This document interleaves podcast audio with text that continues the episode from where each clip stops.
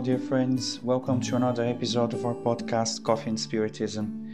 It's Larissa Chavez who brings us today's reflection extracted from the book Convites da Vida Invitations from Life by the benefactor Joana de Angelis, psychography of the medium Divaldo Pereira Franco entitled Invitations to Faith.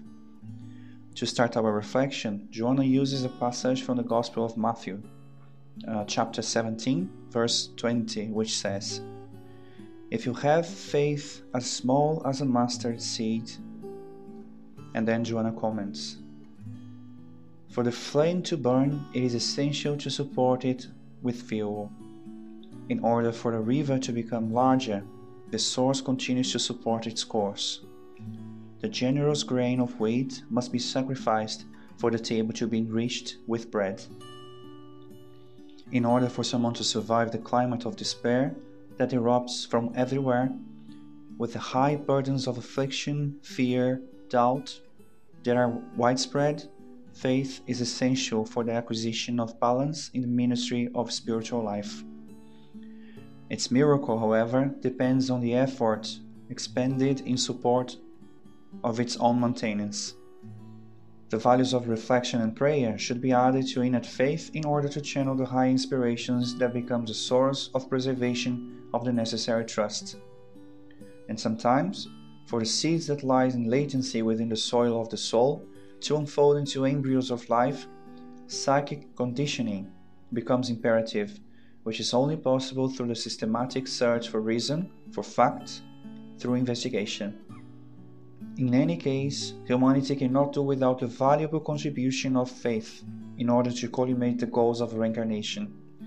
Anxious, facing the unfortunate application of the aircraft in the war games, Albert Santos Dumont preferred escaping through nefarious suicide.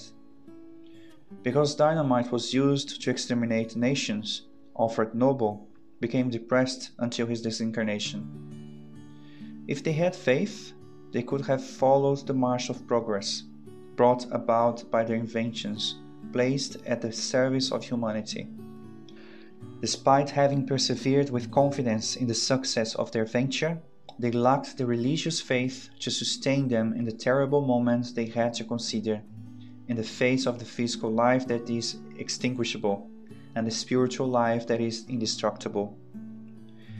Faith is the divine flame that warms the spirit and gives it the strength to overcome everything hurts, revolting disagreements, betrayals, and even death. Feeding it for one's inner peace is an undeniable duty that cannot be postponed. No one doubts that we live in days of intensive challenges, in which faith has been challenged to stay alight, like flames that face a cold wind, and insist on remaining vibrant. Human iniquity continues to demonstrate its destructive potential, and yet we have vibrant examples of how far human self denial and service to others can go. Let us be inspired by the testimonies of the anonymous heroes who continues to satisfy the hunger of the forgotten and comforting the hearts of the marginalized ones. Let us do what we have to and then move forward, confident in the law of God which will lead everyone towards progress.